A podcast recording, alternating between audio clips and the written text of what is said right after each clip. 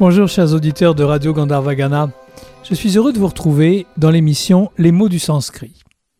Aujourd'hui, je vous propose de poursuivre notre réflexion sur le mot dhyana, la méditation, et sur des mots qui lui sont apparentés comme di ou dhya, ou bien tout à fait différents ou pasana, qui tous peuvent signifier la méditation. La semaine dernière, nous avons parlé de l'upasana, la méditation sur le son Om. Je vous ai présenté l'upasana, la méditation, sur dhyana, la méditation, ce qui revient à méditer sur la méditation, c'est-à-dire n'être plus que la méditation elle-même. Et j'avais terminé par l'upasana sur le soi. Aujourd'hui, nous allons poursuivre notre exploration des différents mots qui signifient la méditation en sanskrit.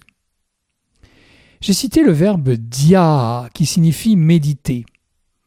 On peut rajouter au verbe dia le préfixe ni qui marque l'insistance, ce qui donne ni dia, méditer avec intensité, contempler. On peut aussi le conjuguer au désidératif, ce qui donne didyasate, vouloir méditer.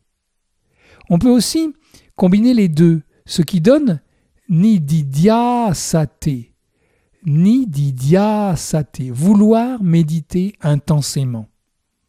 C'est dans un passage célèbre de la Brihad Aranyaka Upanishad, la plus ancienne des Upanishads, que j'ai trouvé cette utilisation du verbe dhya. Le grand sage Yagnavalkya enseigne l'Atman à son épouse Maitreyi. Il lui dit Pendant que je t'explique, médite profondément sur cet enseignement. Le mot qu'il utilise pour dire médite profondément est nididya saswa. C'est l'impératif de nididya sate.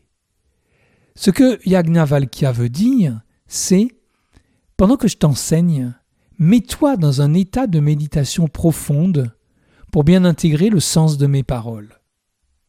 Cette forme de méditation s'appelle Nididhyasana. Elle est le troisième des éléments essentiels du Jnana Yoga, destiné à ceux qui cherchent la vérité. Ces trois aspects, ces trois éléments essentiels sont Shravana, l'écoute, Manana, la réflexion, et Nididhyasana, la méditation. Dans l'Upanishad, Yagnavalkya conclut son exposé par ces mots. En vérité, c'est l'Atman, le soi, qu'il faut réaliser, qu'il faut écouter, sur lequel il faut réfléchir et méditer. Car, ô Maitreyi, c'est seulement par la réalisation du soi, grâce à l'écoute, à la réflexion, et à la méditation que le tout est connu. Ainsi, cette démarche d'étude comporte trois étapes.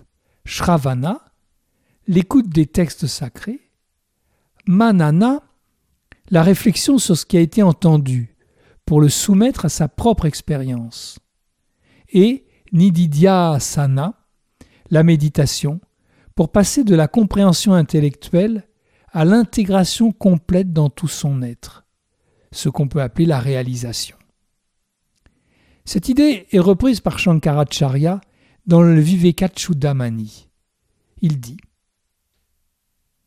La pure vérité de l'Atman, qui est recouvert par Maya et les effets de Maya, ne peut être atteinte que par la réflexion, manana, la méditation, dhyana, et les autres disciplines spirituelles enseignées par un connaisseur de Brahman. C'est bien l'attitude de Yagnavalkya dans l'Upanishad, le connaisseur de Brahman, envers son épouse Maitreyi, à la différence que Shankara utilise ici le mot dhyana plutôt que nididhyasana. Mais c'est bien la même chose, c'est de la même chose qu'il s'agit. Dans un autre verset, Shankara parle de satatwa dhyana. Dhyana, la méditation sur Tatwa, la réalité. Méditer sur la réalité est une autre façon de dire méditer sur le soi. Et cette méditation sur la réalité doit être constante, ininterrompue, quotidienne, dans chaque action. C'est ce que dit la Bhagavad Gita dans ce verset. Par la méditation, certains perçoivent le soi en eux-mêmes et par eux-mêmes. D'autres par le yoga de la connaissance et d'autres par le yoga de l'action. Ce verset précise le niveau d'exigence de dhyana, la méditation. Son but est de percevoir l'atman, le soi, en retirant l'essence au plus profond de soi par un effort constant sur soi-même.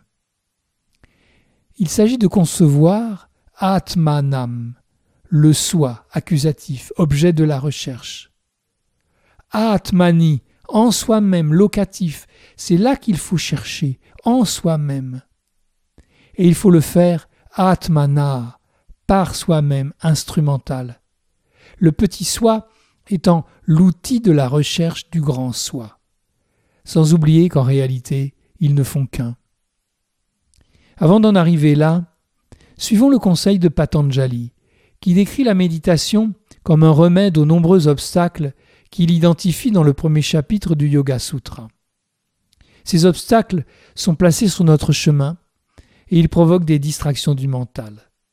Bien sûr, Patanjali nous incite à Vairagya, le détachement, et à Abhyasa, la pratique constante. Mais il ajoute Ou bien par la méditation telle que désirée. Bonne nouvelle, il est efficace de pratiquer dhyana, la méditation, de la manière que nous le souhaitons. Bien sûr, il nous faut nous contraindre quelque peu, mais l'excès ne nous mènera à rien. Soyons doux avec nous-mêmes et pratiquons l'effort dans ahimsa, la non-violence. C'est le sens de ce sutra. On peut ainsi méditer sur un objet, sur une image, sur le cœur, sur notre Ishtadevata, sur l'absolu, selon ce qui nous convient le mieux. La méditation telle que désirée. Je reviens à Shankara et au Vivekachudamani, avec une suite de versets très poétiques et évocateurs sur la méditation. Voici le premier.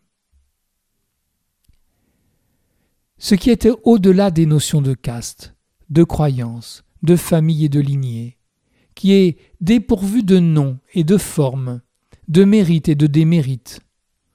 Ce qui transcende l'espace, le temps et les objets des sens, c'est Brahman. Tu es cela.